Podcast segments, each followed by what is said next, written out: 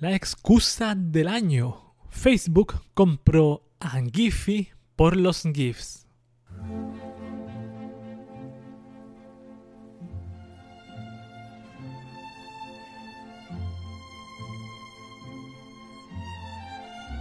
Facebook es una plataforma social ya implementada a fuego en nuestra sociedad humana. Es una enorme empresa a nivel mundial que se ha caracterizado por cosas que a todos nos avergüenzan y nos tienen precavidos. Una de esas cosas son sus compras multimillonarias. ¿Cómo olvidar esa compra de WhatsApp por más de 15 mil millones de dólares? Hasta recuerdo que salió en los noticieros. Ahora el señor Zuckerberg se ha tomado la molestia de adquirir el servicio llamado Giphy presuntamente con una doble intención. No es para acaparar los GIFs, sino para saber en dónde usan los GIFs a la vez que se entera en qué aplicaciones los usamos y qué expresiones compartimos. Ya no nos sorprende viniendo de esta empresa que es propietaria de todos nuestros datos. La compra malintencionada de Facebook en el podcast de Cube de hoy.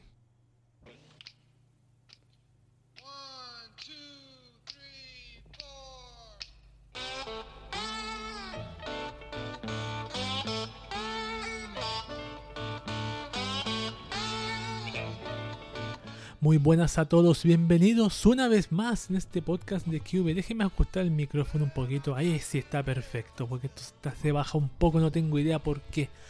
Parecería que es un poquito pesado, pero no importa, funciona perfectamente. Me ha funcionado bastante bien este micrófono, el AKG E5, un dinámico económico y útil, bastante bueno. ¿Qué tal a todos, señor, señorita, tío, tía, hermana, hermana, padre, madre, hermano, hermana, mascota, mascoto, canadio, gato. Mientras el gato no se coma el canadio, todo perfecto, como piolín silvestre. les doy la bienvenida a este podcast de Cube, un podcast que les ofrece un menú consistente en tecnología, anime, internet, manga, Japón y una pizca de conspiranoia paranoia para darles sabor, porque hace falta sabor aquí. Todo está muy, muy, muy encerrado, no sé por qué. no, es broma. ¿Quién maneja este barco, este puto barco? ¿Quién? ¿Quién? Nada más y nada menos que Cube, el autor, creador, periodista y curador de contenido que hoy les concederá un deseo. Escuchen música relajante como la app que le voy a recomendar un ratito más. Sí, le voy a recomendar una app de musiquita relajante. A algunas personas les gusta esa música, otros no tanto. Yo hay regular, a veces sí, a veces no, depende de la música. No por mucho tiempo, por ejemplo la música lo-fi. ¿Conocen esa música lo-fi?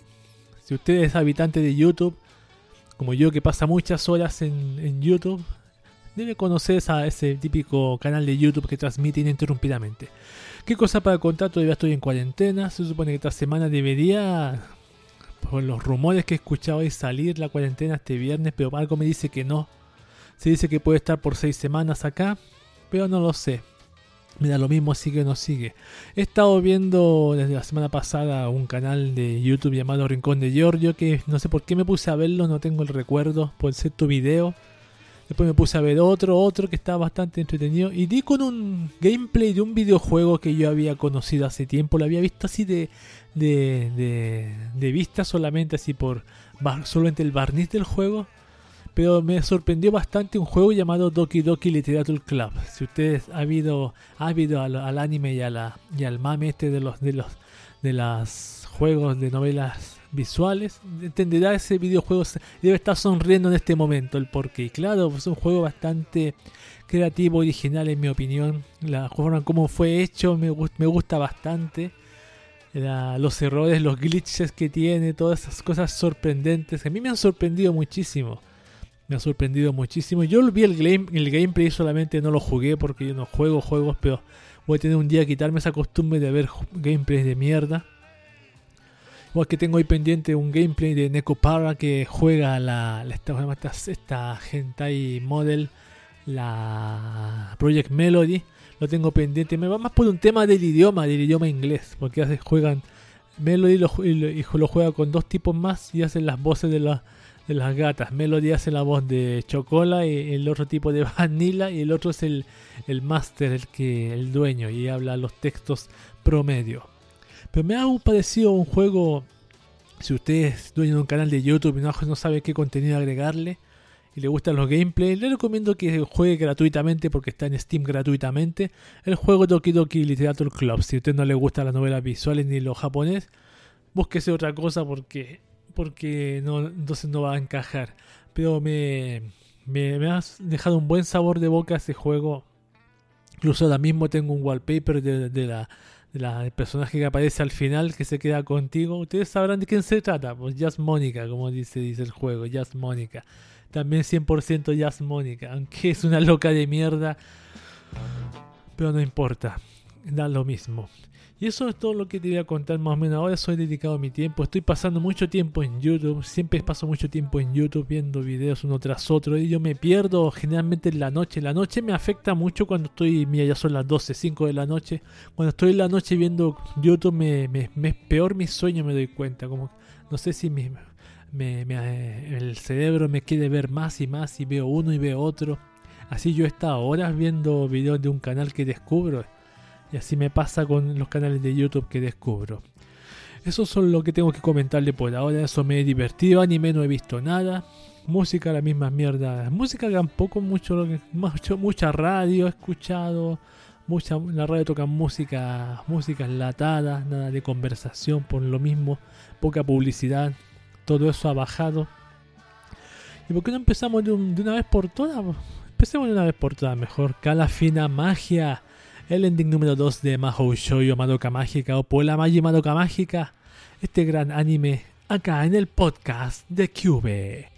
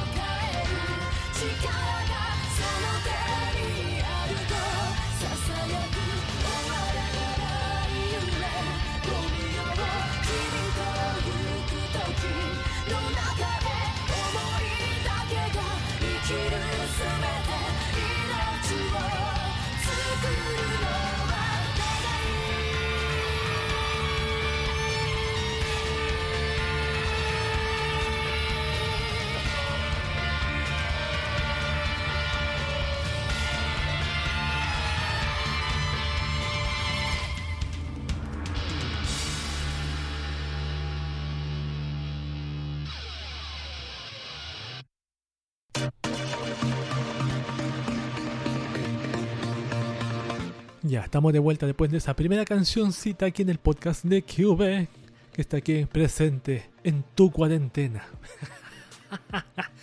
QV te, observa en tu cuarentena. Ey, no te toques ahí, sí, eso sí que no. Bienvenidos a las noticias de tecnología.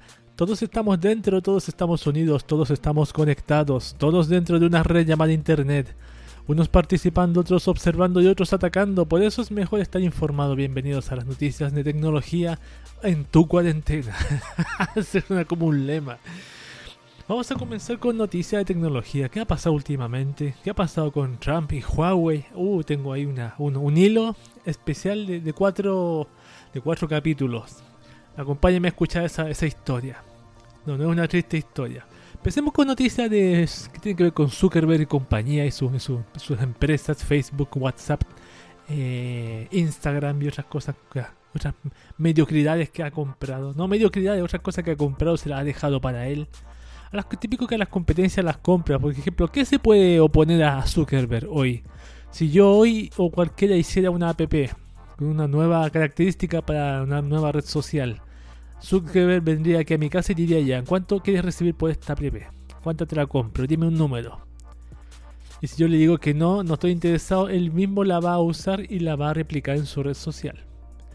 O sea, da lo mismo. A veces es mejor recibir el dinero y dedicarte a otra cosa. Y apoyar proyectos de tecnología, tal como este, esta sección. Pero así es como está el tema últimamente. Nada se puede ya suponerse sobre Mark Zuckerberg. Porque imagínate la cantidad de recursos que tiene económico para hacer cualquier cosa. Por ejemplo, Zuckerberg está preocupado por la expansión del ejemplo de censura china. Esta es la primera noticia de, que tiene que ver con Facebook. Mark Zuckerberg expresó su preocupación porque otros países sigan el ejemplo de China al regular Internet. El CEO de Facebook realizó sus declaraciones en un encuentro con el comisionado de la Unión Europea para la Industria Thierry Breton. Pienso que ese modelo de países como China tiende a aparecer en países occidentales que deberían ser más democráticos, afirmó Zuckerberg. Yo bloqueé el sonido de WhatsApp y la WhatsApp sonando ahora. ¿Por qué, weón? Por ese eh, fin yo lo bloqueé para que no sonara mientras estoy grabando esto. Sigo leyendo. Tenemos una responsabilidad conjunta de evitar que esto aumente, recalcó. Es la más reciente, es la más reciente declaración del CEO de Facebook sobre el tema que ya había tocado el año pasado. Previamente apuntó los riesgos de que este modelo chino se expanda aún más. Es importante que no se le permita a China que determine las reglas para el Internet, había manifestado. Y ahora sí dice todo lo correspondiente a WhatsApp. Espero que no vuelva a sonar la agua. Tuve que bloquear el grupo también, el sonido del grupo por 8 horas y también que la aplicación no emita sonido. Tuve que hacer el doble en vez de hacer una sola cosa. Solamente que quitarle el sonido a la notificación. Igual sonó la, la mierda. Así que Mark Zuckerberg está preocupado por la expansión de censura en China. Bueno, y él cuando censura cosas, ¿qué pasa? Ahí no se preocupa para nada. No olvidar que yo estoy seguro que en un futuro si este, esta empresa está dispuesta a bloquear cosas, lo va a hacer. Así que no, no está de preocupación con China. Tú tienes el mismo poder en tus manos de bloquear lo que tú quieras, lo que te, te, te suba a la cabeza. Así que China y tú no hay mucha diferencia entre el, gobierno chino y tuyo. No veo mucha diferencia. Por lo menos yo no la veo. Vamos con la segunda noticia que involucra a Facebook. Dice Facebook paga multa millonaria a Canadá por uso de datos privados de usuarios. Vaya, vaya. Vamos a ver. La multa fue interpuesta por la oficina del... A ver, no acto que sea... Multa que... Diversas naciones impuestas a la plataforma por su manera de operar. Dentro de esta dinámica, Canadá es el país más reciente en sumarse a la lista con la imposición de una mega multa. mega multa, no es una multa, es una mega multa. ¿ves? A ver, ¿cuánto dinero? A ver, redoble de tambores. 6.5 millones contra Facebook. ¿Eso es mega multa? Es una mega multa. 6.5 millones. Eso no es nada, weón. Nada. El Max Zuckerberg se, le dio risa cuando escuchó esa multa. La pagó en dos segundos. Según reporta la BBC, el Competition Bureau de Canadá fijó la considerable suma luego de concluir que Facebook compartía indebidamente datos personales con desarrolladores y terceros. Eh, perdón, encima de toda la instancia de gobierno también señaló que los responsables de la red social realizaban afirmaciones falsas o engañosas sobre la privacidad de los datos personales de sus usuarios canadienses. Por supuesto, tal como digo, está la persona más falsa del mundo. Weón. El más falso, experto en falsología. Tengo muchas noticias que leerles, pero yo como les mencioné antes, hay una, una teleserie que continúa el tema de Huawei con Estados Unidos. Voy, acompáñenme a leer esta historia. Primer capítulo son como cuatro noticias encadenadas de este hilo. China exige a Estados Unidos frenar la supresión irrazonable contra Huawei. El Ministerio de Relaciones Exteriores de China han calificado la estrategia como algo que destruye las cadenas mundiales de producción, de suministro y de valor, lanzando un filme llamado a detener esta dinámica. Vamos a ver la siguiente. Huawei responde a bloqueo de Donald Trump. Esto dañará los intereses de Estados Unidos, amenazando. China amenazando a Estados Unidos. Vamos a ver Dice, este movimiento pone a la empresa asiática en una situación complicada, sobre todo si TSMC, su principal fabricante de chips, corta el flujo de componentes. Así que la compañía se ha manifestado por fin oficialmente sobre el asunto. Todo sucedió durante la última cumbre anual de analistas, donde su directivo Guo Ping marcó el panorama que se vive. Huawei afirma que esperan un impacto inevitable en el desempeño de su negocio, aunque harán todo lo posible para buscar una solución. Eh, no haya confianza y colaboración dentro de la industria global de semiconductores, dice el tipo, y muchas cositas más. Vamos con la siguiente noticia que encadena, encadenada esta. Huawei lanza comunicado oficial por situación con Estados Unidos y destrozan a la administración de Trump, A ver, veamos. Esta es una situación en donde que ponen jaque distintas aristas de la operación de Huawei a nivel mundial, por lo que han mandado un comunicado refiriéndose al tema que voy a leer un poquito. Dice, Huawei se opone categóricamente a los cambios realizados por el Departamento de Comercio de Estados Unidos respecto a productos extranjeros que se dirigen específicamente a Huawei.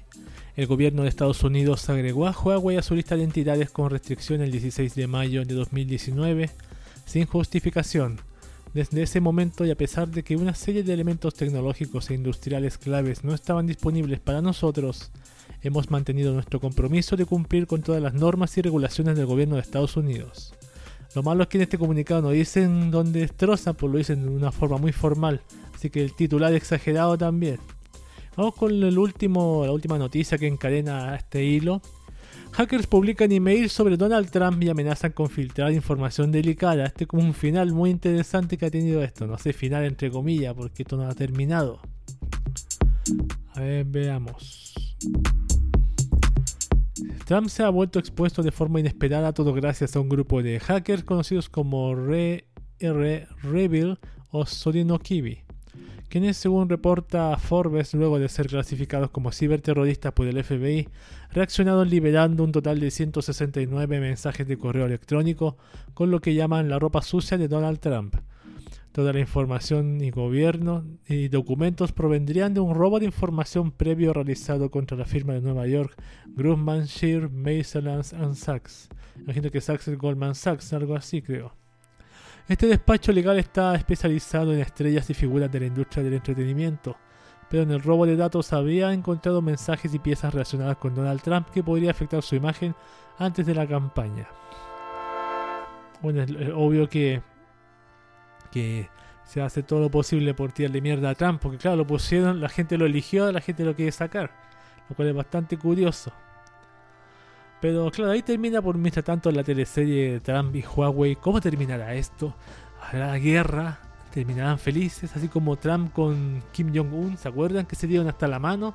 Trump fue personalmente a verlo a su país y se dieron la mano. Y se hablaban de, ah, yo tengo un botón para lanzarte un misil. Y otro dijo, yo tengo otro botón más grande para lanzarte otro misil y va a haber guerra mundial. Y se terminaron dándose la mano. Se abuenaron bueno, la, la gente que lee sabe, sabrá qué pasó ahí, por quiénes intervinieron. Vamos entonces con noticias ya, noticias de tecnología común y corriente, llevamos 9 minutos ya. WhatsApp, nueva actualización afectaría a los usuarios menores de edad.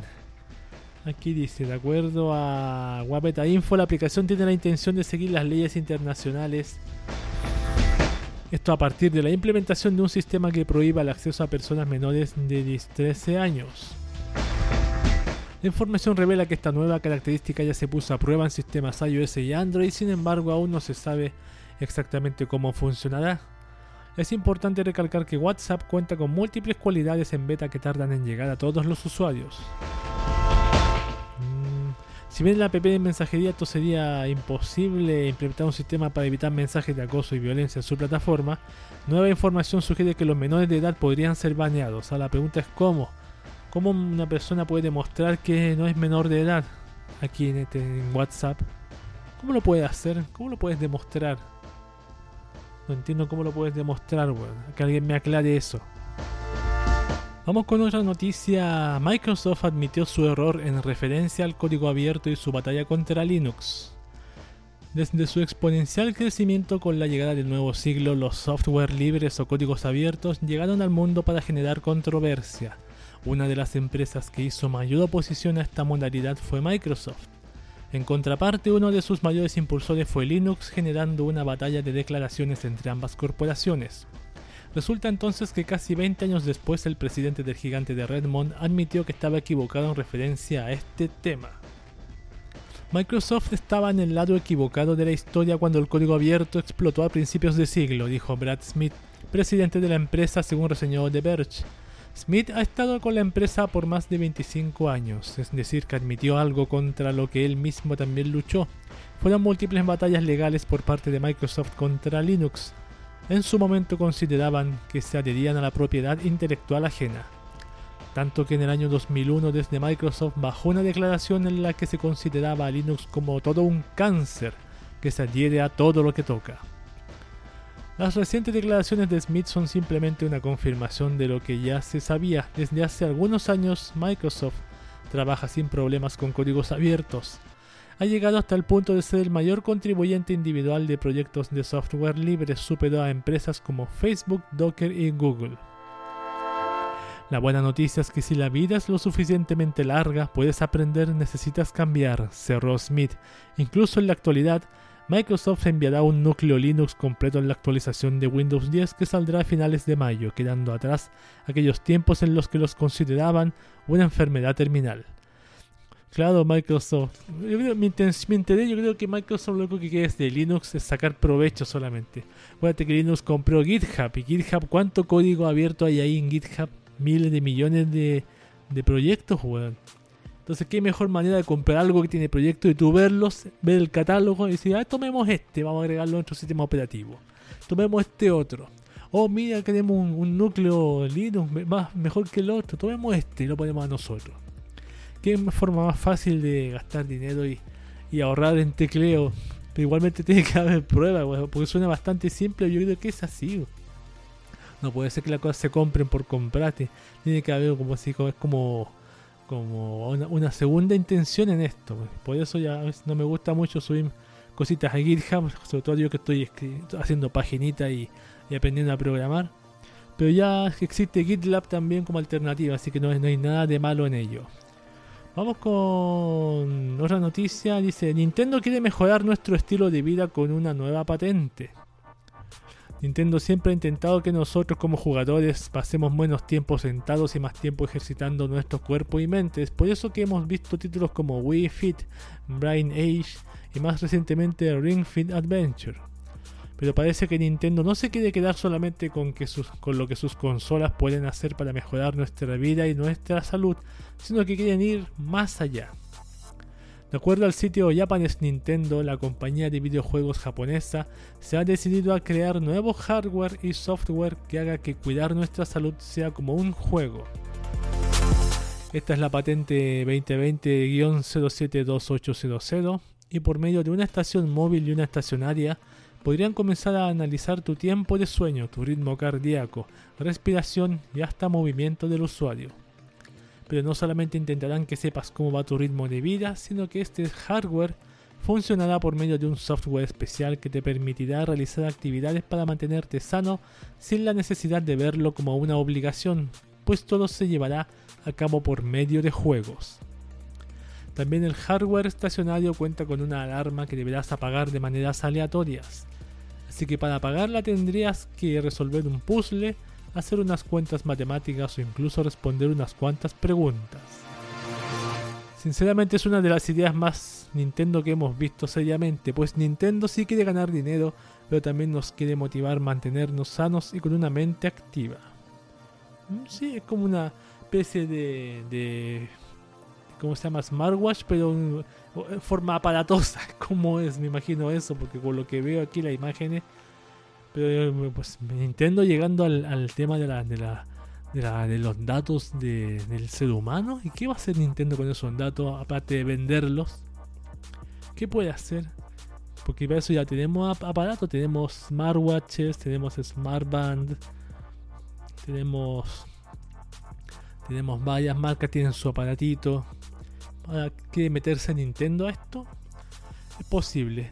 Otra noticia, 5G e incendio de 17 torres telefónicas tienen relación directa con las teorías conspirativas de la nueva red.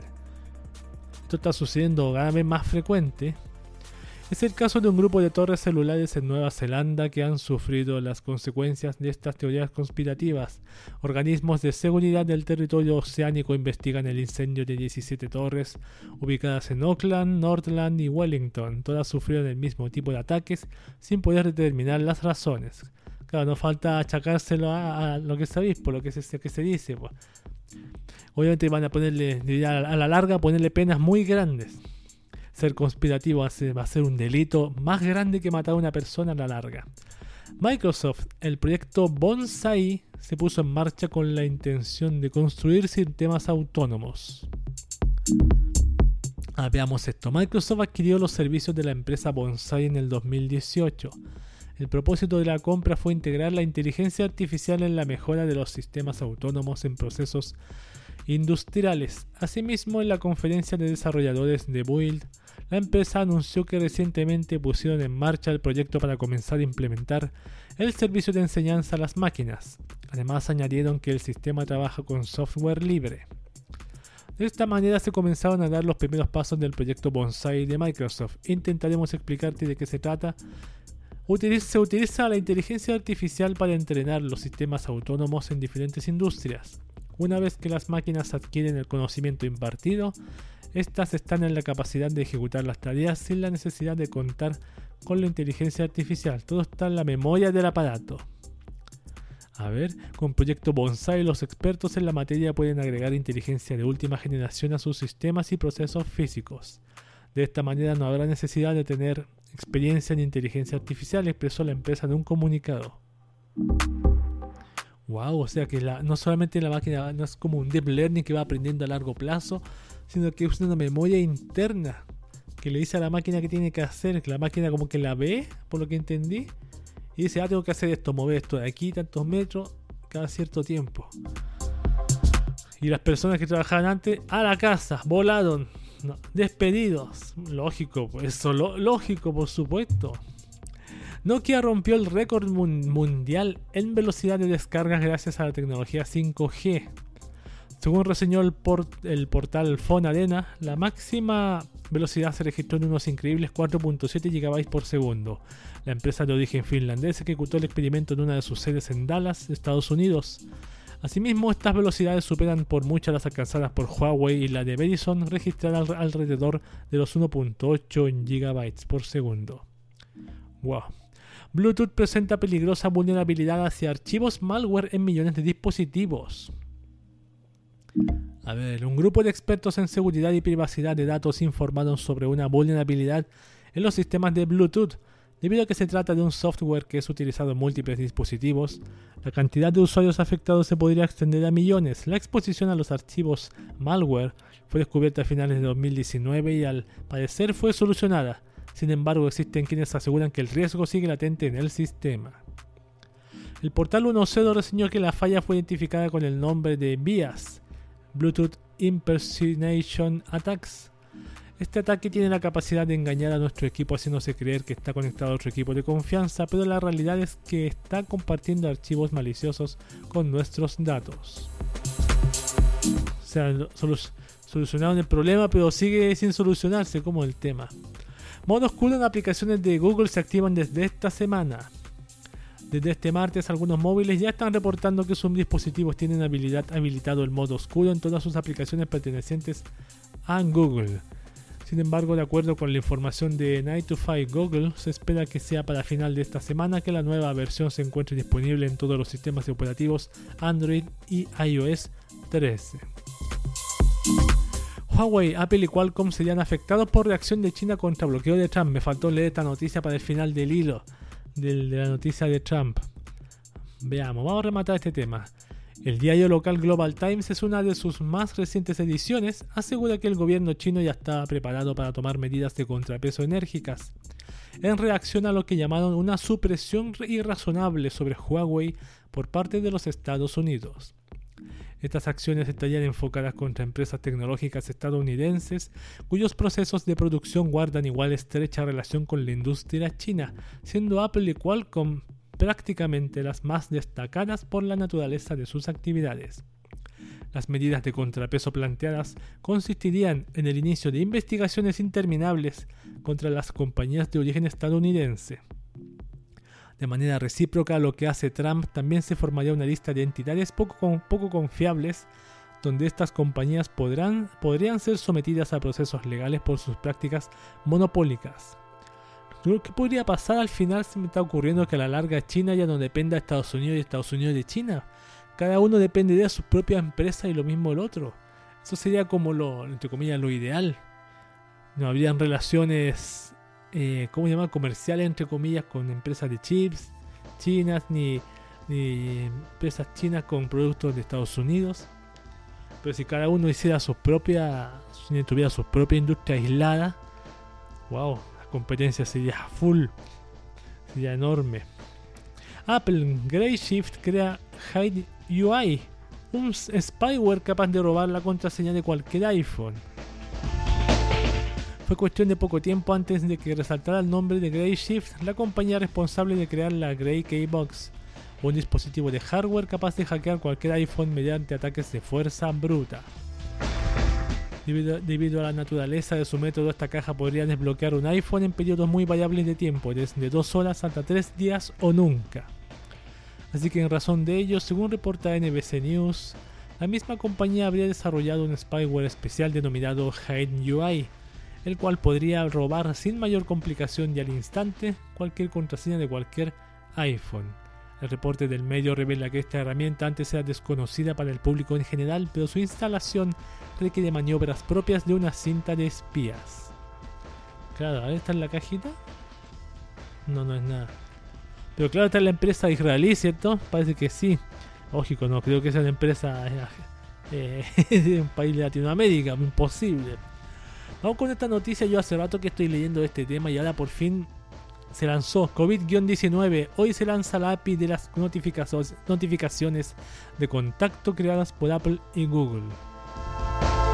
Las compañías involucradas son raudas en aclarar algunas reglas, además de informar que varios gobiernos estatales de Estados Unidos han pedido colaboración, además de 22 países en 5 continentes esperando que se sumen más, esa es la idea. A ver, dudas resueltas. Las aplicaciones que se creen con estas herramientas deben ser provistas por un gobierno o por una autoridad pública de salud y solo puede usarse para efectos de COVID-19. Los usuarios deben dar su consentimiento para usarlas. Claro, tiene que aceptar, si no, no enciende su teléfono. Las aplicaciones deben pedir consentimiento antes de compartir un resultado positivo. Las aplicaciones deben recolectar el mínimo de data necesario, todo lo extra no está permitido, eso obviamente no va a suceder. Las aplicaciones tienen prohibido pedirte acceder a tus servicios de localización. Yo pienso que eso es una, no, no confío mucho. El uso de la API está restringido a solo una por país para así promover una alta adopción y evitar la fragmentación. Una por país. Ambas compañías aclaran que esta herramienta es un, complemento al rastreo manual, pero que en algunos casos esta sería mucho más efectiva. Eh, claro, si una por ejemplo, si una persona es positiva y no lo sabe y estuvo en contacto con su roommate, no sé qué es un roommate, es fácil aislar a los posibles contagiados, pero si anduvo en el transporte público, se hace muy complejo. Eso lo, lo, lo malo que quizás si se implementa si una persona va a transporte público, ¿y cuántas personas van a tener que aislar? Y después se baja y se sube a otro transporte. Unas 500 personas diarias. Qué caótico, weón. Qué caótico. A ver, iPhone ya es oficial iOS 13.5, la actualización que te facilita la vida al usar mascarilla y permite las notificaciones de contacto. A ver, veamos. Con esta versión el dispositivo reconoce si llevas una mascarilla e inmediatamente te invita a que ingreses tu clave ya sea numérica o escrita. Además, esta actualización es la que permite que los iPhones sean compatibles con futuras actualizaciones que usen la API de notificaciones de contacto creada por Apple y Google en conjunto, por lo que de seguro es una buena idea mantener tu teléfono al día. Sí, una absolutamente buena idea, weón. Capaz que te la metan por la fuerza. Pero claro, eso depende de cada gobierno que API, COVID-19 va a decir, porque es una API, no, no es una, una, es como un, ¿cómo decir una API? Es un algo para hacer. Soy muy experto en el tema, pero no recuerdo lo que es una API, lamentablemente. Perdóneme, señorita caballero. Pero igual no confío. iPhone, ¿cómo saber si tu celular tiene virus y cómo solucionarlo? Pues, perdón. A ver. ¿Se puede infectar tu iPhone? El portal Digital Trends afirma que sí, pero que es poco probable. A diferencia de Android, la app, posible, app Store de Apple es mucho más rigurosa en términos de seguridad. Los chequeos de las aplicaciones que ingresan son constantes y por lo general los virus o archivos malware no, permanecen mucho tiempo hospedados en dichos sistemas. De hecho, si siguen los lineamientos que te recomienda Apple, probablemente tu celular no sufrirá por algún virus. Si quedan expuestos, quienes se saltan las medidas de seguridad y hacen routed a los celulares con la intención de añadir aplicaciones que no están en la calidad de Apple. Si no violaste las reglas, si tu celular tiene un comportamiento inusual, lo recomendable es realizar una copia de seguridad y reiniciar de fábrica. El teléfono volverá a su estado inicial y en la copia el archivo que esté dañado quedará identificado y eliminado. Pero maldiciones o de reiniciar de fábrica es como cuando uno quería arreglar los vídeos en un computador y formatear, weón. es la misma weá, pues no solucionáis nada. Cualquiera lo puede hacer, weón. Reiniciar de fábrica, ¿quién no lo puede hacer? ¿Quién no lo puede hacer? cualquiera. iPhone 12 podría lanzarse sin audífonos. Habría un gran movimiento de marketing detrás, obviamente, para vender los audífonos, audífono aparte. A ver, según señala ya el desconocido, reconocido analista Ming Chi Kuo, cuando el iPhone 12 en su modelo base sea lanzado, el paquete de la caja vendrá con todos los accesorios que usualmente trae, excepto los audífonos. El motivo detrás de esta decisión sería la intención por parte de Apple de impulsar las ventas de sus AirPods para este año 2020, ya que los nuevos consumidores estarían obligados prácticamente a comprar sus propios audífonos, por supuesto, siempre privatizando todo, No audífonos de otra persona, los míos, mis audífonos compras, mis audífonos, weón. Vamos con las últimas dos noticias porque vamos a llegar a la media hora. Netflix cancelará las cuentas no, que registren poca actividad. Media hora, sí, por pues 27 minutos llevo en esto. A ver. En Netflix lo único, lo último que queremos es que las personas paguen por algo que no están usando, dijeron. Aseguran que este tipo de usuarios representa una minoría en su base de datos. Cientos de miles sostuvieron reseñó el portal TechCrunch que hasta el 31 de marzo Netflix tenía más de 182 millones de usuarios. Claro, dice que cancelará las cuentas que registren poca actividad. Hmm. ¿Cuánto es poca actividad? La pregunta. Dos años. Dos años. Última noticia antes que lleguemos a la media hora ¿Quieren más? Tiene más. Instagram ahora permite un video chat para 50 personas. ¿Pero cómo? Ay, qué interesante porque WhatsApp lo no para, tiene para 8. Esta web tiene para 50 y si no, a la larga se van a fusionar. Eso va a ser el final, pues. A ver. El anuncio lo realizó Instagram este jueves como parte de los cambios más recientes. Una manera fácil de realizar un video de chat con 50 de tus personas favoritas. Sí, por favor, escribieron en su cuenta de Twitter. ¿Quién es ello? Desde ahora puedes crear salas de arroba messenger en Instagram e invitar a todos a unirse, recalcó en el mensaje. Instagram, Instagram se tuiteó a sí mismo. Claro, el mismo Instagram se tuiteó a sí mismo. Dije, dice, una manera fácil de realizar un video de chat con 50 de tus personas favoritas. Sí, por favor. Sí, pues después se, se autorresponde de ellos mismos, ellos mismos se dan retweet, pues puta que, triste, weón. En vez de hacerlo otra persona, lo hacen ellos mismos, weón. Bueno, esas han sido las noticias de tecnología de esta oportunidad. Por fin llegamos al final. Vamos con música Munkana Kushu Buranku, la viejita amarilla, acá en el podcast de Cube.「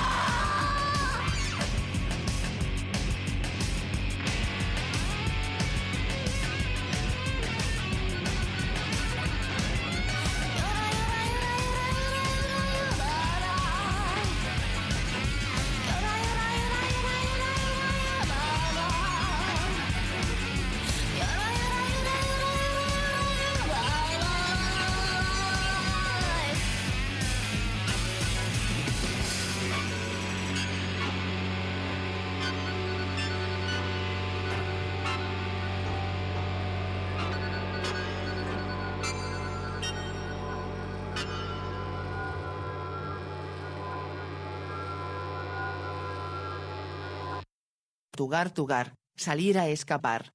De la cuarentena vas a arrancar. Eso sí, mientras no te disfraces de perro, irá todo mejor. Sigues escuchando, el podcast, de QB.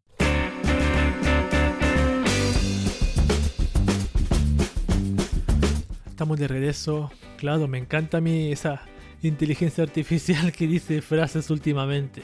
Hay un día les voy a hablar cuál es la, la app que uso para hacer esa, esas frasecitas de... No, no son de Alexa ni, ni de Waze. Me hubieran encantado encontrar la voz de Waze, pero ahí lo voy a, voy a buscarla un día. Ojalá encontrarla. Pero con esta está bastante bien. Inteligencia Artificial Española. Bienvenidos a la sección. Estamos de vuelta después de la cancioncita. Estamos con el tema de lo que es eh, noticias interesantes. Ya me estoy perdiendo de nuevo. Cuando uno desea estar informado nos falta la noticia que demuestra que sumar tecnología más mucho tiempo libre da lugar a lo más inimaginable, damas y caballeros. Por eso les doy la bienvenida a lo que es Internet y aplicaciones. No, no, el tener aplicaciones viene después. Lo que es primero es noticias interesantes de una vez por todas. Spot, el perro robot, comenzó a pastorear ovejas en Nueva Zelanda. ¿Se acuerdan de Spot?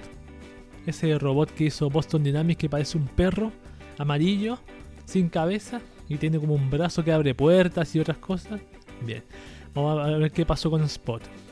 Inicialmente se utilizó para ladrar, entre comillas, obligando al distanciamiento social en los parques de Singapur, eso yo no tenía idea. También ayudó a personal sanitario a interactuar con pacientes del coronavirus, llevando medicamentos a larga distancia. Ahora Spot tendrá una nueva labor, pastorear ovejas y ayudar a los granjeros.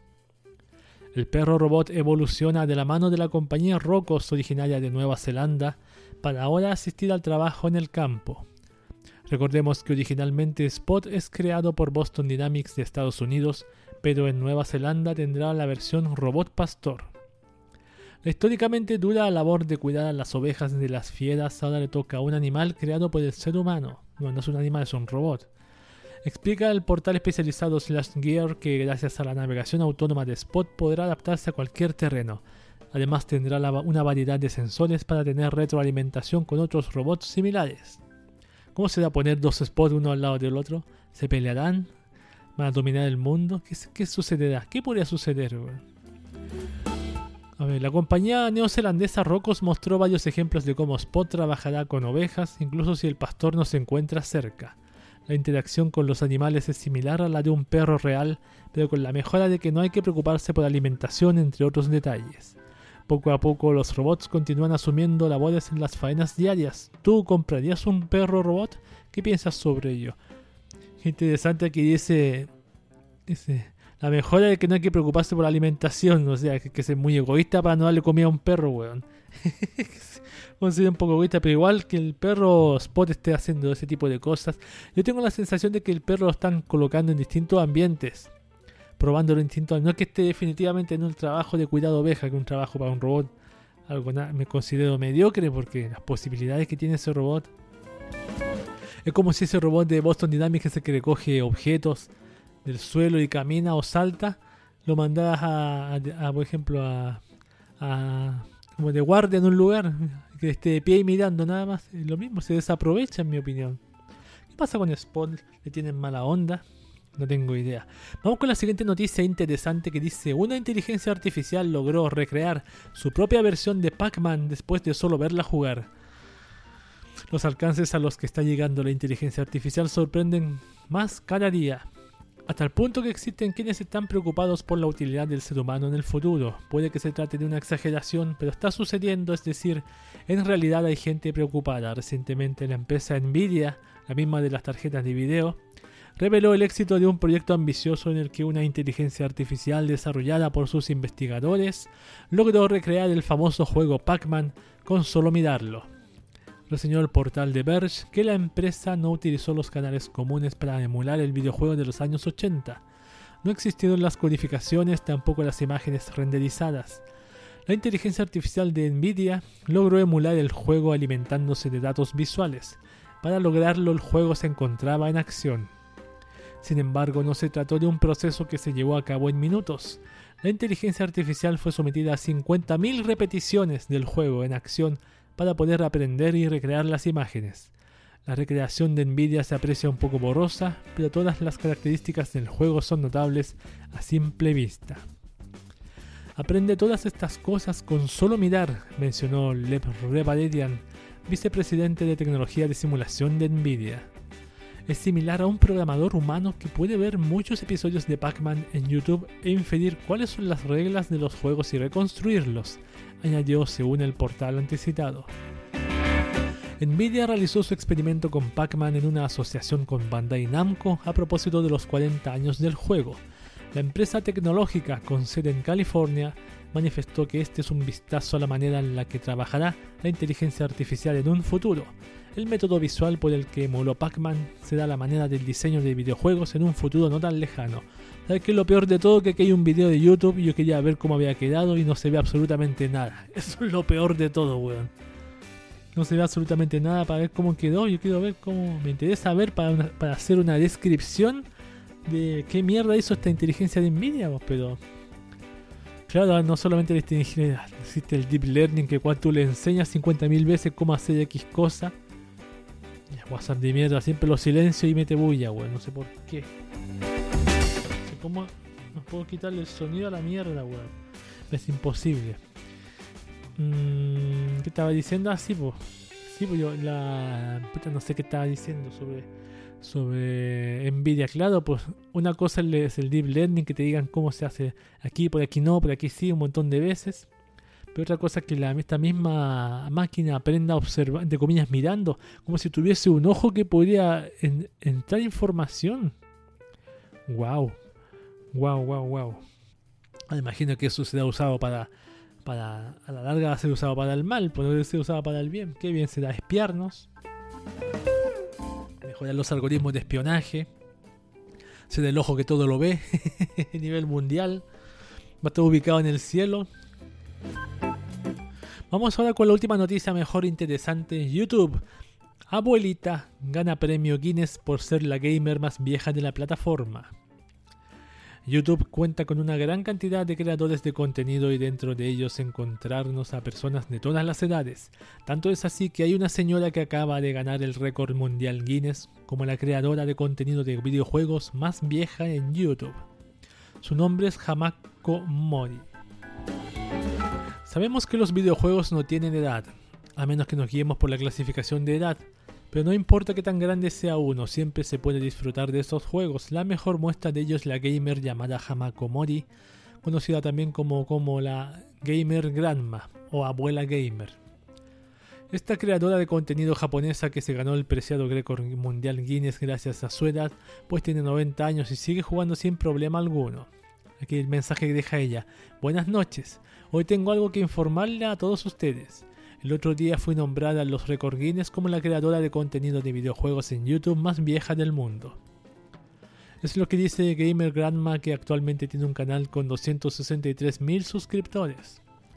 Pero no creas que esta señora juega cosas como Animal Crossing o The Sims, sino que tiene una gran cantidad de gameplays de juegos de distintos géneros. Dentro de los juegos que se graba jugando para su canal encontramos los siguientes títulos. Veamos. Resident Evil 3, ya, Resident Evil 3 no es cualquier juego. Days Gone, Final Fantasy VII, o sea, bastante variedad. Judgment, Dragon Quest Builders 2, Grand Theft Auto 5, wow, vaya que interesantes los juegos, Monster Hunter World, Detroit Become Human, Call of Duty Segunda Guerra Mundial, Minecraft, Nier 2. Automata, wow, The Division, Spec Ops The Line y muchos otros juegos más. Realmente es una buena noticia pues se nota desde lejos que es una señora apasionada por lo que hace y apasionada por el gaming más que nada. Realmente estamos muy felices por ella y esperamos que podamos seguir disfrutando de sus videos por mucho tiempo más, dice el, fan que escribió esta mierda de artículo. Claro, lo bueno es que son los juegos que tiene son bastante actuales, por decirlo de cierta forma. Grand Theft Auto, eh, Resident Evil 3, Nier Automata, wow. Eso para quedar un poco rayados esos juegos como Nier Automata, weón. Nier Automata, qué buen juego, weón, qué, genial. Bueno, no a opinar de Nier Automata que yo me vi el gameplay casi completo. Y pasemos ahora, después de esta noticia bonita, a lo que es Internet y aplicaciones de un salto. Ahí voy. Bien, estamos ahora sí en internet y aplicaciones. Ya que estamos ultra conectados en este sucio planeta, ¿por qué no sacar provecho de alguna web o, aplicación útil? Yo no creo que sea una mala idea, yo tampoco. Vamos a lo, que es internet y aplicaciones de un saltito. Ya estoy en un salto en todo caso. ¿Qué voy a comentar ahora? Es una app, la tengo aquí en el otro teléfono. Las voy a leer inmediatamente. Como muchos saben, muchos sabemos, ya hace rato estamos en cuarentena en casi todo el mundo. Hay países en donde hay gente que está en cuarentena, otros que no tanto. Unos sí, otros no. Unos países primero, otros después. Y como muchos sabemos, hay mucha gente que pierde su trabajo, o puede trabajar a distancia, o trabaja menos, o, trabaja a distancia en forma remota. Y hay muchas, muchas páginas de que han dado recomendando apps para cómo trabajar en forma remota, el mismo Zoom de mierda, eh, ¿qué más? Y muchas otras apps. Pero hay una app que yo vi por ahí en una recomendación, que es la que les voy a leer, llamada Lo-Fi Radio. Ustedes se han dado cuenta que en internet hay un canal de YouTube bien conocido, de donde aparece un GIF de anime de una chica estudiando. Y aparece música así como hip hop bien, bien sucia, bien mala calidad, pero bien tranquila. Y tiene más ritmo y algunos acordes. Bueno, se trata esta app de esa misma música pero está en formato de app. Aquí tengo la tengo instalada aquí en mi Motorola G1. Me voy a leerle de qué, dice sus comentarios. Dice la descripción de Low-Fi 24-7 Hip Hop Radio. Relájate y estudia. ¿Es la misma app? Sí, porque tiene el mismo logo. Escucha música lo-fi 24 horas al día para estudiar, relajarte o concentrarte. La mejor música para estudiar con lo-fi radio. Podrás estar escuchando música lo-fi todo el día. Relájate, concéntrate y estudia con Atmosphere Lo-Fi Radio. Modo Ultra Lo-Fi y alta calidad disponible, temporizador para tus sesiones de estudio. Guarda y comparte tus canciones favoritas y muchos estilos y canciones. Yo he visto en internet que existe la versión que tengo instalada yo. Y la versión creo que he visto que es la versión full que tiene como unas animaciones de fondo, tiene muchas más radios, porque yo coloco la original, por ejemplo, la tengo aquí, la abro y aparece una sola radio. Una sola radio con música. Un poquito. Una sola radio con música. Más tiene una barra de publicidad abajo, dice Lo-Fi Radio, No Playing, Play. Dice el número de, personas que están escuchando esta radio, que dice que hay 103 personas. Tiene un fondo de color de dos colores. Si le das de swipe a la izquierda hay un chat en cual tú puedes chatear con otros auditores de la radio. Esto no está malo, esto me encuentro interesantísimo. Y si haces swipe de nuevo a la izquierda o de izquierda a derecha, puedes elegir, dice select your style, selecta tu estilo. Es como la piel que tú puedes elegir para el reproductor. Tiene distintos colores, Electric Blue, Bloody Mary, em, Summer Dog, Orange Coral, Pure Pink, Delicate Silver, Shalala. Shalala es como un color, como un rosado oscuro. No sé cómo definirlo. De Amin Purple, Kieme, no sé qué es Kieme, Burning Orange. Ese es el último, Burning Orange. yo pensé que esto eran radios, pero son pieles que se aplica el color, solamente un color, color un poco degradado, que se pone al reproductor, nada más que con más se me cerró más encima la bebé. No hay nada más que eso. Ya, seleccionamos el tema que tenía por defecto. Y lo voy a colocar el azul, el electric blue. Y ahora si hacemos swipe de derecha a izquierda, al revés, está el chat de la radio y está una opción llamada History, dice List of Played Tracks. Aquí dice las canciones que sonaban antes, eh, cuánto tiempo tenía, hace cuánto tiempo sonaban atrás, quién la canta, cómo se llama la banda, quién la, el nombre de la canción. Y otro swipe dice Look at your favorites. Puedes tener tu favorito acá. You have no favorite yet. Dice no tiene ningún favorito. Voy a colocar a tocar el corazón de aquí. Dice Favorite Save It. Me voy a la página favorito. Tengo una canción aquí. Aquí era de Don Side B. No tengo idea cuál es porque no la estoy. No tengo puesto el volumen porque no es la idea. Hago de nuevo swipe de derecha a izquierda. Aquí está dice Select Your Quality. Selecciona la calidad del sonido. Aquí está el Low Fi Quality 32 kilobits por segundo, Medium Quality 96 kilobits por segundo, que es la que está seleccionada por defecto, y High Quality 192 kilobits por segundo. Esa, obviamente la, menor se escucha peor, pero la media se escucha bien. Y el otro, el otro swipe que se hace al final de izquierda a derecha o incluso arriba hay un menú donde lo puedes elegir. Es la opción llamada More que dice Share it, compártelo, rate this application, eh, evalúa esta aplicación, buy premium version, compra esta versión premium, or application como nuestras aplicaciones. Parece que la empresa tiene más aplicaciones que desarrolla esto. Contact para contactarnos, me imagino que al programador. Y About que tiene que ver sobre la, la app. Yo toco donde dice About. ¿Y qué dice? Está bien, ah, se cerró, se fue a la mierda. Yo creo que lo mejor que habría que hacer con esto es dejarlo reproducir sonido nada más. Pero si a ti te gusta ese, ese el famoso low-hi, bueno, low-fi radio, low-fi hip hop, ese canal que te dije recién en internet, te va a gustar muchísimo este, este, este esta app. Claro, si tienes la oportunidad de, de no conectarte con el computador o estás en, no la biblioteca. Bueno, puedes hacerlo en la biblioteca, pero con audífonos, sí, ahí sí te creo. Puedes colocarlo ahí, o si no sé, con tu grupo de amigos, si vas a estudiar, sobre todo que estás en cuarentena, y colocarla de fondo mientras estás trabajando en el computador. ¿Por qué no usar esta radio para estar más, más relajado? Yo, pues una ayuda. Yo no soy muy fanático de este tipo de sonidos porque me, porque como que me aburre el mismo ritmo a la larga. Pero en ciertos sentidos yo lo, en ciertos sentidos lo he ocupado y me, me ha servido en algunas ocasiones. Yo mismo soy testigo, Low-Fi 24-7 Hip Hop Radio, ahí está. Le voy a dejar el link de la app en mi cuenta de Mega para que usted lo descargue, lo pruebe y ve qué, qué le parece, si le ayuda o no le ayuda, o se va a la mierda, o prefiere estudiar sin nada. Porque igualmente hay música que ayuda en ciertos trabajos, ayuda a pasarlo más rápido. Ahí está. Esa es la app que les quería comentar. Ya no quería más comentarios de artículos de para rellenar. Es una app que yo había escuchado hace tiempo y dije, ¿por qué no voy a comentar esta app aquí en el podcast de Cube en la sección de Internet y aplicaciones. Bueno, ahí está. Esta ha sido la sección de Internet y aplicaciones. Ojalá les sirva la app. Vámonos con música Masami Okui. I want Ali. Ah, no, I want Allow and Intrusions. El ending de Slayer's Next. Acá mismo en el podcast de Cube.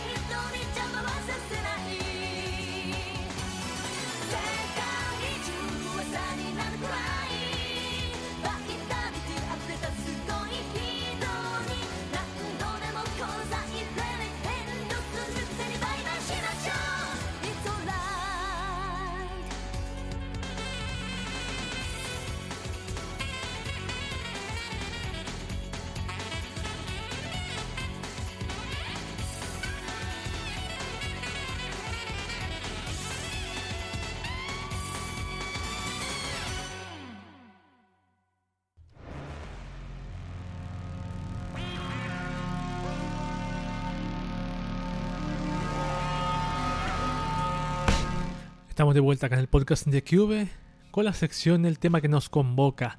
Hay noticias que puedes dejar pasar y otras en donde no te puedes quedar indiferente. Si lo haces, quizás creas que el mundo no es un lugar para caminar silbando. Si es que puedes salir a caminar. Bienvenidos al tema que nos convoca. Les vengo a leerles un artículo que dice Facebook no ha comprado Giphy por los GIFs esto, es un caballo de Troya de 400 millones de dólares. Un artículo escrito por Javier Pastor, 18 de mayo de 2020, en la mismísima Shataka. Salió esta noticia, pero yo no la agregué al noticiero habitual. Pero por eso mismo voy a leerla acá, pero con mucho más detalle. Vamos a ver una pequeña cosilla interesante que tiene esto aquí adentro. Hacemos una leída. El viernes pasado Facebook anunciaba la compra de Giphy por 400 millones de dólares. La pregunta surgía inmediatamente. ¿Para qué quiere Facebook un servicio de búsqueda y publicación de GIF?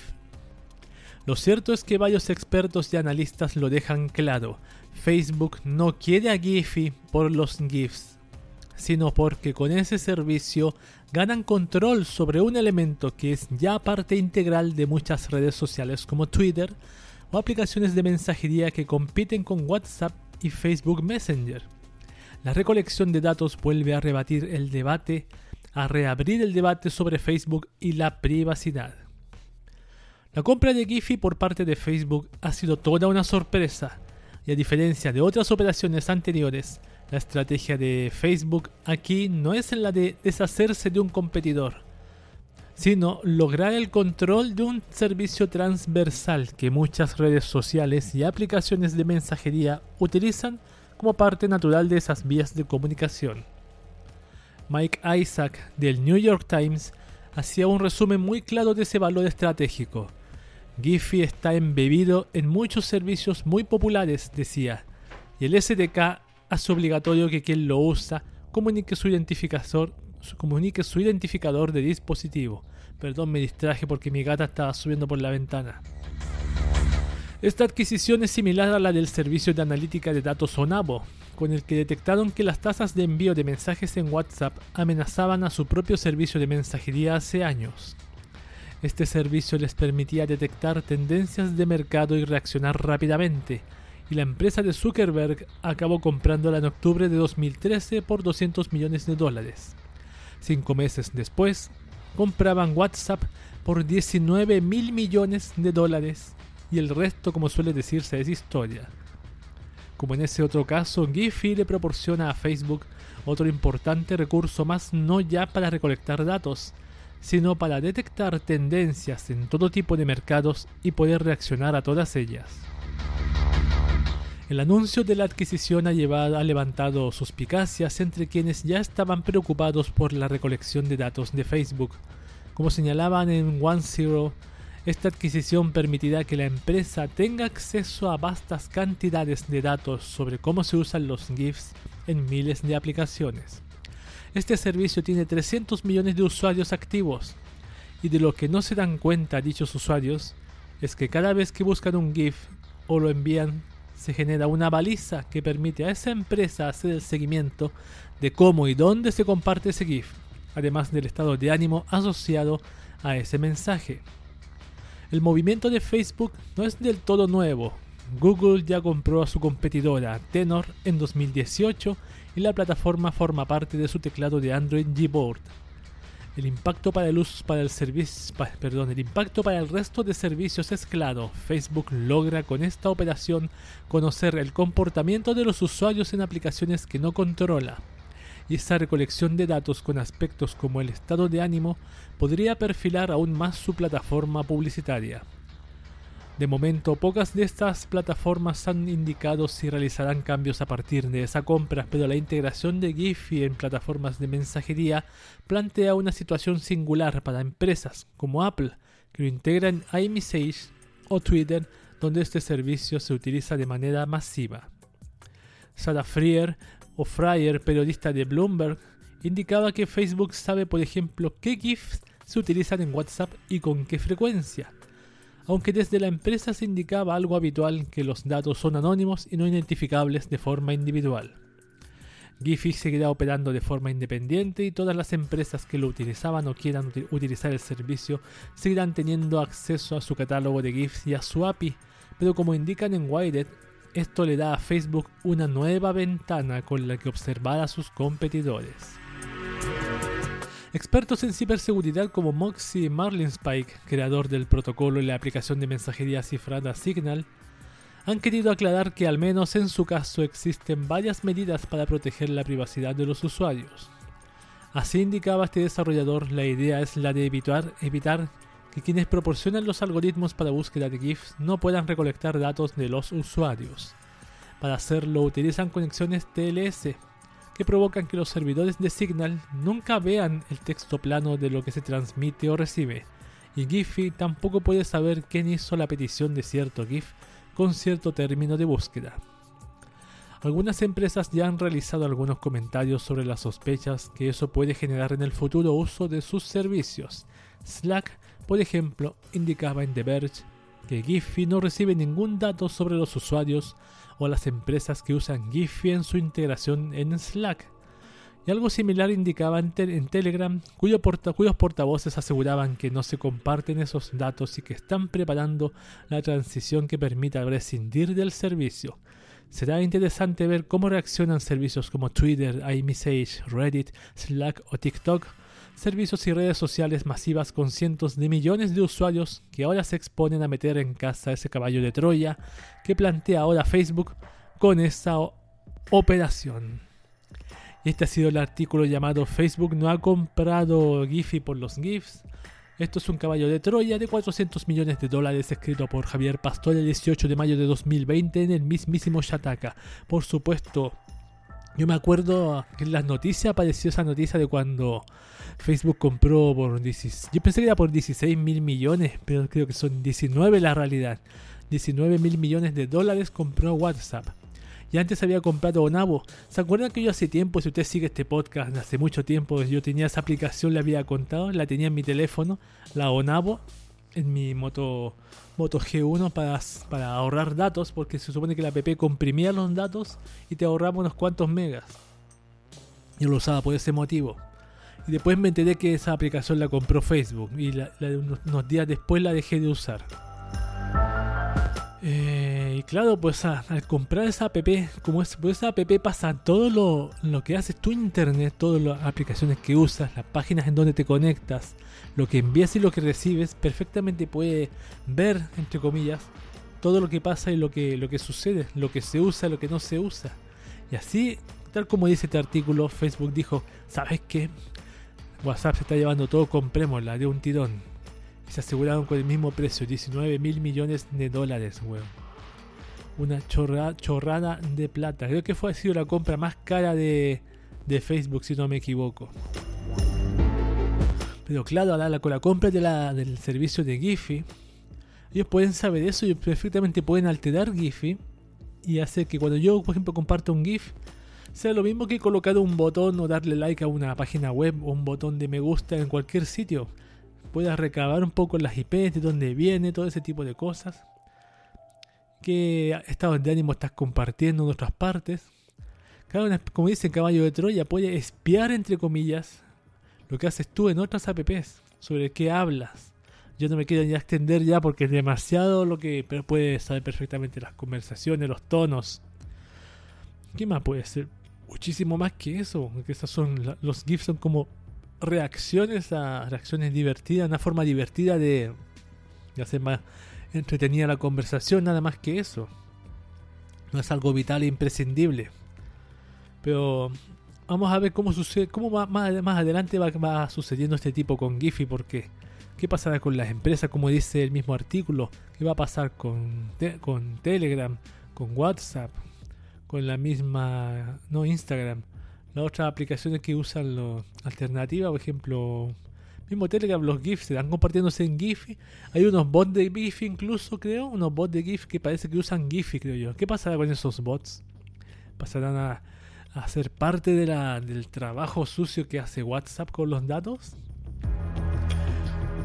no sé qué va a pasar en el futuro con este tema. Ahora acá esperando la siguiente compra de WhatsApp porque ¿qué voy a comprar? Imagínate que también WhatsApp en el futuro comprara, por ejemplo, Flexi o Flexi, es un teclado. Un teclado de estos teclados modernos. ¿Qué pasa si comprar un teclado Facebook, llamado, el llamado Flexi? De ahí ya Facebook podría meterse perfectamente en todo lo que escribes. Podrías saber con detalle todo lo que estás escribiendo en una gran base de datos tipo NSA. Si tú crees que Facebook no tiene bases de datos enormes, yo sí creo. Yo sí creo absolutamente. Eso es, ese ha sido el tema que nos convoca a esta oportunidad. Un tema para reflexionar antes de enviar ese GIF a tu grupo de amigos. Esto es Claire, Fly Me to the Moon, el ending número uno de Neon Genesis Evangelion, acá en el podcast de Cube.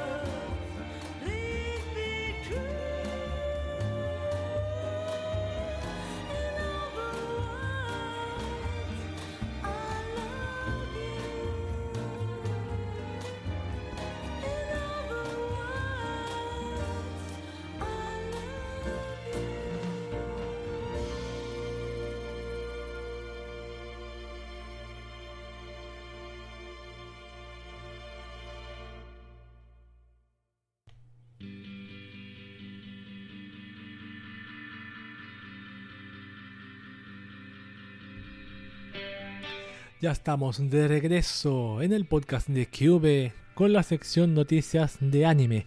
Hay un grupo de personas que tienen su meca del entretenimiento otaku nada más y nada menos que Japón, el único país en donde el plástico con tetas vale una fortuna, ah, absolutamente bastante, weón. Un sueldo de un latino, un sueldo mínimo, weón. Bienvenidos a Noticias de Anime. Vamos con noticias, empecemos con los estrenos. Tengo uno solo, un solo estreno de anime. Comencemos con el único estreno que tengo acá, el anime Oshikobore Fruit Tart.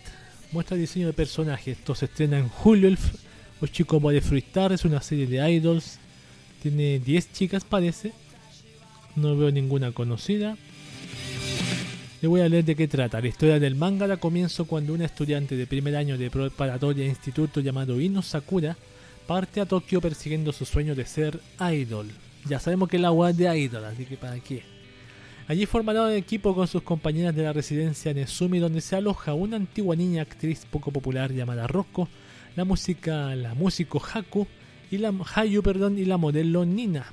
Juntas serán Fruit, fruit Tart, como tarta de frutas, algo así en inglés.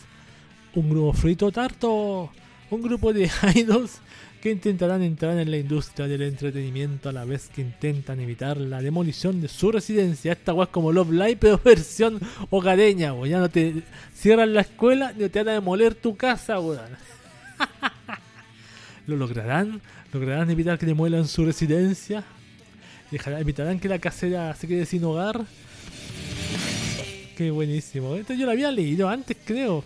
Lo anima Madhouse One, nada, nada que menospreciar, así que una bienvenida a series de Idol, sobre todo ahora, que nos traen alegría y, felicidad. Claro que aquí veo que una de las chicas parece perro porque tiene como una oreja de perro arriba, como Inu. Bueno, no importa. Julio se estrena, no dice cuándo, pero más adelante obviamente lo vamos a volver a releer cuando tenga su fecha. Noticia de videojuego, vamos a leerle una que tengo aquí. Dice, Pac-Man cumple hoy 40 años de tragar fantasmas. El 22 de mayo de 1980 se daba a conocer al público uno de los personajes más icónicos de la historia del videojuego, Pac-Man. A pesar de cumplir hoy 40 años, el personaje creado por Toru Iwatani sigue siendo uno de los emblemas más reconocibles del videojuego tanto para los aficionados como para los foráneos a este mundo, con lo que todavía lo podemos protagonizar juegos e incluso hacer aparición en títulos de la talla de Super Smash Bros. Ultimate en Switch. A día de hoy tenemos bastantes piezas del puzzle que llevó al joven Toru Iwatani con solo 24 años a tomar las decisiones que tomó con Pac-Man. Por ejemplo, sabemos que parte de la inspiración vino en parte del Paku Paku, onomatopeya de masticar en japonés. Los japoneses tienen tanta onomatopeya para todo, weón. O que el que se potencia al comerse una esfera de las grandes fue un pequeño homenaje a Popeye y sus míticas espinacas. También sabemos gracias a una entrevista realizada hace una década que Iwatani en aquel momento pensaba en las mujeres a la hora de diseñar el juego y pensando en que era fan de cosas, eran fan de cosas como el horóscopo, la moda o las citas, decidió que comer, que era una de las cosas que gustaban a las mujeres, podría ser un buen tema para atraerlas. Su opinión de hombre japonés de los 80 no nos engañemos. Claro, en cualquier caso, el 22 de mayo de 1980 llegaba el primer arcade de Pac-Man a una sala de cine de Shibuya, aunque no tuvo demasiado éxito. Su triunfo como leyenda de los arcades llegaría cuando unos meses después, ya entrado octubre, el juego desembarcara en Estados Unidos. Ahora Bandai Namco ha lanzado una campaña para conmemorar el aniversario de su personaje y aunque la web oficial ya está activa desde hace bastantes meses, ahora nos ofrecen regalos y ofertas de Pac-Man para aprovechar y conmemorar este hito de los videojuegos. Claro, la mujer que le gusta más. Bueno, a todos nos gusta comer, hombres y mujeres, pero un poco gracioso, bastante gracioso te comer. Mujer le gusta comer mucho, ahí te un juego para mujeres, Pac-Man. Alguien que come pelotas y fantasmas y pelotas grandes y se hace comilona inmortal. Bien, muy bien. Vamos con yo, Pac-Man me lo jugué, pero nunca lo terminé. Yo siempre me acuerdo cuando iba a ciertas salas de videojuegos. Había una, una, mujer. Qué casualidad, una mujer que jugaba al Pac-Man. Generalmente se notaba que era una mujer de escasos recursos. No sé si no voy a decir pobre porque. Pero ya se jugaba al Pac-Man de memoria. Como, es como, Como si hubiese jugado todos los días su vida, weón. Bueno, sigamos leyendo noticias, pasemos a noticias de manga. El manga Demon Slayer Kimetsu no Yaiba llega a su final. Termina el manga, weón. Con el número 24 de la revista Weekly Shonen Jump lanzado el 18 de mayo en Japón, llega a su final el manga Demon Slayer Kimetsu no Yaiba de Koyoharu Gotoge. Pese a todo, habrá más Kimetsu no Yaiba y es que el mismo número de la revista revela que Ryoji Hirano lanzará un spin-off corto llamado Kimetsu no Yaiba Rengoku Gaiden que se centrará en Kyoyoru Rengoku, aunque de momento no tiene fecha de estreno. Ah, se va a terminar el manga. Claro, después obviamente se va a terminar el anime. Y después a lo mejor van a dar el, spin-off en anime. No lo sé. Pero tal como Kimetsu no Yaiba, he leído muy bien a Kimetsu no Yaiba el año pasado, me acuerdo. Uh, la sensación. Las animaciones, sus batallas. Vamos con noticias de anime en general. La nueva serie de Love Live, las Labu Laibus, revela el nombre de su escuela protagonista con un trailer. A ver, la web oficial de la franquicia Love Live ha mostrado un video para la que será la nueva serie de televisión de la misma, confirmando a las chicas que nos presentaron anteriormente y revelando que la escuela en la que se desarrollará la historia será la preparatoria femenina Yui Gaoka o el instituto femenino Yui Gaoka izquierda derecha en la imagen superior los personajes son, se los voy a nombrar, son las siguientes. Chisato Arashi, Sumire Geana, Kanon Shibuya, Tankuku y Ren Hatsuki. Tankuku, me da curiosidad. Esa Tankuku es como una especie de Yu, como hija del Yu no sé qué, del Yu Hanai o algo así. Pero es típico uno ve estos personajes y piensa al tío, ah, esta es la hija del Kanan no sé qué, Kanan Mari porque se parece el ojo de Mari y el pelo de Kanan. Esta otra es del tanto tanto. Que imposible, el Jono chica, ¿cachai? La protagonista también tiene pelo naranjo. También debe ser bien Genki Genki. Eh, y eso, nada más que eso, nada más que decirle. Pero no olvidar que se está. También la franquicia también tiene en marcha la producción del anime Love Live Nijigasaki Gakuen School Idol Dokokai donde está aparece Rina, la chica del cuaderno, aparecen esos personajes que, van a hacer dos series, eh, una después de otra, no entiendo cuál va a salir primero, no tengo idea, weón. Estoy enredado con dos series al mismo tiempo. Pero ahí voy a estar yo esperando a las Labulaibus. Haikyuu Totetop no estrenará en julio su segunda parte por la situación con el coronavirus. Ya le cayó a la Haikyuu la maldición. La web oficial del anime Haikyuu Top, una maldición es un problema. La cuarta temporada del anime Haikyuu ha revelado que el equipo de producción ha retrasado el estreno de la segunda mitad del anime debido a la situación con el coronavirus y las medidas de seguridad necesarias para garantizar la seguridad de los trabajadores. La segunda mitad que constará de los episodios 14 a 25 tenía prevista su emisión el próximo mes de julio, pero de momento se queda sin fecha, la cual se anunciará cuando se decida una nueva así con Haikyuu. Vamos con otra que dice a Certain Scientific Railgun T para su emisión hasta el 24 de julio. Bueno, esta weá entra, pues se corta, vuelve, se corta, como en la wea. No se puede decir que el camino de A Certain Scientific Railgun T no haya estado repleto de dificultades y es que tras ser uno de los primeros animes que se vieron afectados por la situación por el coronavirus, el pasado mes de febrero la serie ha pasado ya unas semanas yendo y viniendo de su emisión para garantizar que todo el equipo de producción estuviera a salvo. Esto ha permitido que el arco del festival Dai Hasei haya podido por fin finalizar y así cerrarlo para dar paso al siguiente, o eso pensábamos. Parece ser que vamos a tener que esperar un poco para seguir viendo la historia de Misaka, Kuroko y el resto de personajes de la serie. Y es que la web oficial de la cuenta de Twitter de Ascent Scientific Dragon T han anunciado tras la emisión del episodio 15 que la serie entra en pausa nuevamente hasta el 24 de julio, nuevamente por los efectos del virus cuando se emitirá el episodio 16 Dream Ranker y así la serie continuará su emisión hasta septiembre. Hasta entonces se reemitirán los episodios escogidos por varios miembros del reparto hasta el 17 de julio cuando se emitirá nuevamente el episodio 15 para refrescar a los fans la memoria antes de la llegada del episodio 16 una semana más tarde. Esto es lo que está pasando con varios animes y va a volver a pasar, no solamente con Scientific Railgun, puede que pase con varios, hasta incluso con los mismos de Love Live. Bueno, los live tiene seguro porque yo creo que en unos meses más, seis meses más se emitirán, pero lo que la están pagando realmente son los animes que se están emitiendo en abril. Eso la están pagando lamentablemente. Quizá parte de los animes que se iban a estrenar en julio. Pero está bien, lo comprendemos. Última noticia, Demon Slayer Kimetsu no Yaiba domina las listas de ventas de Japón con su tomo 20. Desde Oricon revelaban el pasado viernes que las ediciones sencilla y limitada del volumen recopilatorio número 20 del manga de Demon Slayer Kimetsu no Yaiba de Koyoharu Gotoke se hicieron con el primer y segundo puesto de la lista de ventas de manga en Japón en la semana del 11 al 17 de mayo. La edición sencilla vendió 1.087.157 copias, mientras que la edición limitada alcanzó las 904.902 copias, sumando así un total de 1.990.249 copias vendidas. ¡Wow! Suma así más de 60 millones de copias impresas vendidas, convirtiéndose así el manga en el tercero en superar los 60 millones de copias impresas desde que Oricon comenzó a reportar ventas en abril de 2008 incluyendo las copias digitales en ese caso, ¿verdad? Eh, ¿Qué más? No nada más, pues. Eso son, ha sido todas las noticias de anime de esta ocasión. Vamos con música Nano Dream Catcher, el ending de Mahou Shoyokusei Keikaku acá en el podcast de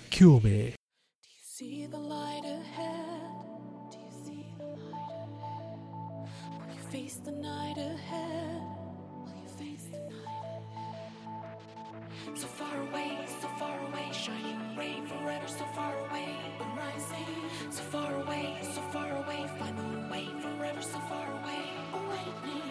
遠くの夜明けを見つめる瞳は希望に溢れた広がる暗闇の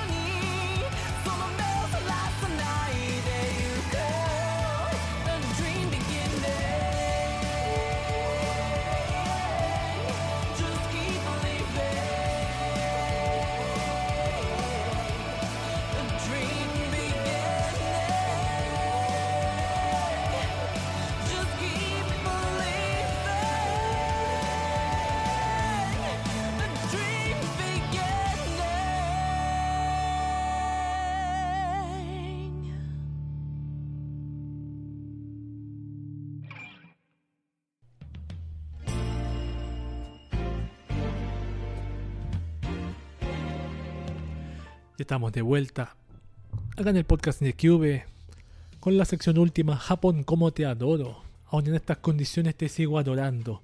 Todo es diversión y risas hasta que te das cuenta de que en Japón su sociedad a veces puede tener un comportamiento que a nosotros nos puede perturbar. Damas y caballeros, bienvenidos a Japón, como te adoro. Ahora, mi sueño de ir a Japón parece que se fue a la mierda con el coronavirus, pero yo ya a partir del tercer año, si ya unos tres años más, dos años más, cuando ya tenga mi contrato, mi trabajo, ahí te creo, pues, pueda programar aunque sea hacer una página web normal, sin ayuda, algo así, pues, y hacer todo lo que tiene que ver con JavaScript solo, pero todavía no, todavía no me considero un experto. Pero sí, HTML es bastante simple, cualquiera lo puede aprender. El CSS es muy divertido.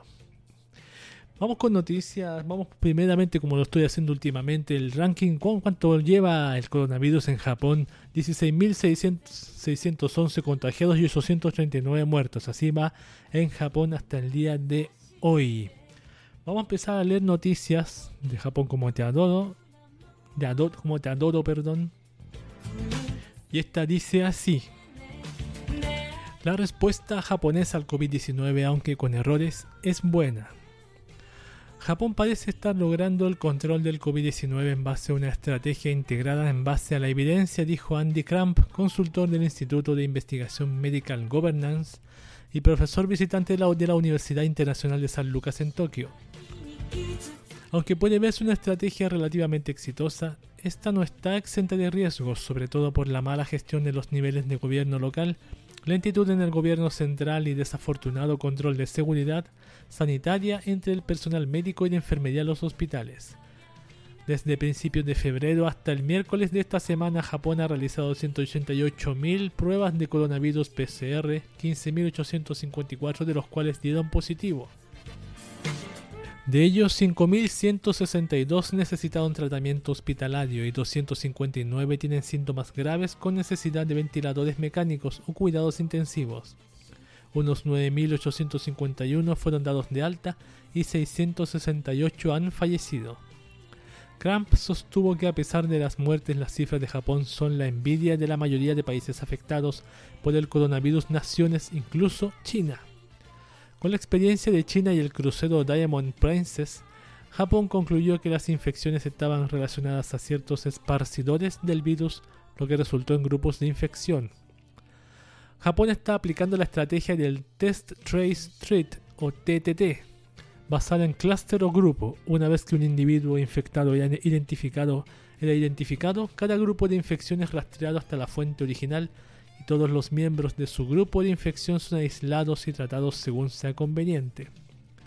De esta manera no se quiere, requiere hacer pruebas generalizadas y se ahorra ingentes recursos de dinero y personal. La primera vez que se puso en funcionamiento el sistema fue en Hokkaido en febrero, una intervención TTT basada en clúster junto con el cierre de rutas de transporte y una solicitud de permanencia en cada contuvo el brote, cada quien cada uno contuvo el brote. Esas son las noticias que tienen que ver con, bueno, ya claro, una otra cosa también el que el mismo Japón como país es un Japón que no, no tiene, no recurre al contacto como nosotros, pues nosotros besamos en la mejilla, damos la mano, pero ellos no, no besan en la mejilla, ocupan distancia, entonces por eso también ha afectado un poco el, al que se esparza este, este, este virus, pues. Por eso que como dicen son la envidia de otros países, pues imagínate ¿Cuánto llevamos nosotros en Chile aquí? Como 400 muertos, 300 y tantos muertos. No me acuerdo. El infectado debe ser miles, decenas de miles, unos 20.000. Japón igual tiene bastante, pero lo, pero la curva parece que va bajando. En cambio, aquí en Chile va subiendo. Y eso que estamos en cuarentena, la cuarentena más grande de todo Santiago, weón. Y la agua va subiendo sobre todo. Vamos con otra noticia que dice: Comité de expertos aprueba la cancelación eh, total del estado de emergencia en Japón. Los comités de expertos en enfermedades infecciosas y los asesores económicos aprobaron esta mañana la cancelación del estado de emergencia en Japón y otras cuatro prefecturas. En Tokio, perdón. No, dice en Japón. En Tokio y otras cuatro prefecturas que el gobierno japonés hará oficial esta misma tarde. Los comités consideraron apropiada la decisión que el gobierno adoptará hoy para terminar con la emergencia en todo el país Tokio, Kanagawa, Chiba, Saitama y Hokkaido eran las últimas zonas de Japón en estado de excepción desde el pasado 7 de abril. Los expertos han pedido revisar el nivel de la infección cada tres semanas y han recomendado un plan para reactivar las actividades socioeconómicas por etapas. Tokio explicó el fin de semana su plan de tres etapas, cada una de dos semanas, para reactivar el funcionamiento de la ciudad. Estos hueones van a ser los primeros que van a reactivar la ciudad. ¿Qué te ha puesto? Vamos con la última noticia. Hay muchas más interesantes ah, que podríamos leer, pero voy a leer esta que dice: Uniclo lanzará su mascarilla fresca y absorbente contra el coronavirus. Uniclo, la marca japonesa de ropa, comenzará a vender mascarillas contra el coronavirus que estarán hechas del mismo material Airism que se utiliza en la ropa interior de la empresa, que es fresca y capaz de absorber el sudor. Las mascarillas se venderán en las tiendas de Uniqlo y su tienda online por menos de mil yenes. Las ventas anuales de la empresa con productos de Airism suman casi 100 millones de dólares en todo el mundo. La producción se realizará principalmente en las fábricas en China y el sureste asiático. El presidente de Uniqlo, Tadashi Yanai, dijo que la empresa pretende donar 5 millones de mascarillas y trajes de protección a los hospitales de Japón. Claro, perfecto. Lo malo es que, claro, lo envían a China, weón. Y China, uh, que, que China capaz que lleguen, no sé en qué país fue, que fue en Inglaterra, que llegaron test de coronavirus infectados de antemano de China. Así que mucho cuidadito ahí con Japón, así que cuidadito con, con China, porque parece que China está intentando contagiar a todo el mundo, empeorándolo todo, weón. Sobre todo a países como estos. Y estas han sido las noticias de Japón, como está todo, y han sido el, el, fin del podcast de Cube de esta ocasión. ¿Cómo usted puede escuchar el podcast de Cube? Yo no sé cómo lo está escuchando ahora, pero hay muchas formas de oírlo, generalmente en las plataformas que tienen el servicio de Anchor.fm. Estas plataformas son bastantes, por ejemplo, está Spotify, Google Podcast, está Apple Podcast, Breaker, Radio Public, Pocket Cast, Overcast, Castbox. También está Evox, por si acaso se, no, nos olvidamos de Evox, siempre está ahí pendiente. Pero en todas estas plataformas se puede escuchar el bonito podcast de Cube de esta oportunidad y muchos más. Así que gracias por escuchar este podcast porque yo lo hago con cariño y no he parado de hacer lo que es lo más impresionante. Me he ido a full este, estos días con el podcast sin importar si hay virus o no. Igual lo hago, igual sale la wea. Así que me da prácticamente lo mismo. Mi nombre es Cube. Este ha sido el fin del podcast de Cube de esta ocasión. Muchas gracias por escucharme cualquier, no sé, pregunta, sugerencia, no sé cómo se contacta aquí con un pedido de un mensajito de alguna otra forma. Mi cuenta de Twitter, arroba chechinkb. Chechin, no, no es chechinkb. ¿Cuál es mi Twitter ahora? Ah, mi Twitter es arroba código KB. Esa es mi cuenta de Twitter laboral, código KB. C-O-D-I-G-O-K-B. Ahí puede enviarme un mensajito. Si quiere participar en alguna sección, aparecer en alguna sección. Yo estoy pensando en invitar a alguien en esa sección. Voy a ver si lo puedo invitar que aparezca. Para ir variando un poco. Pero vamos a ver si me dicen sí o no. No importa, seguiremos con lo mismo. No me escribe, este ha sido el podcast. Muchas gracias por todo y nos vemos hasta la siguiente. Bye bye.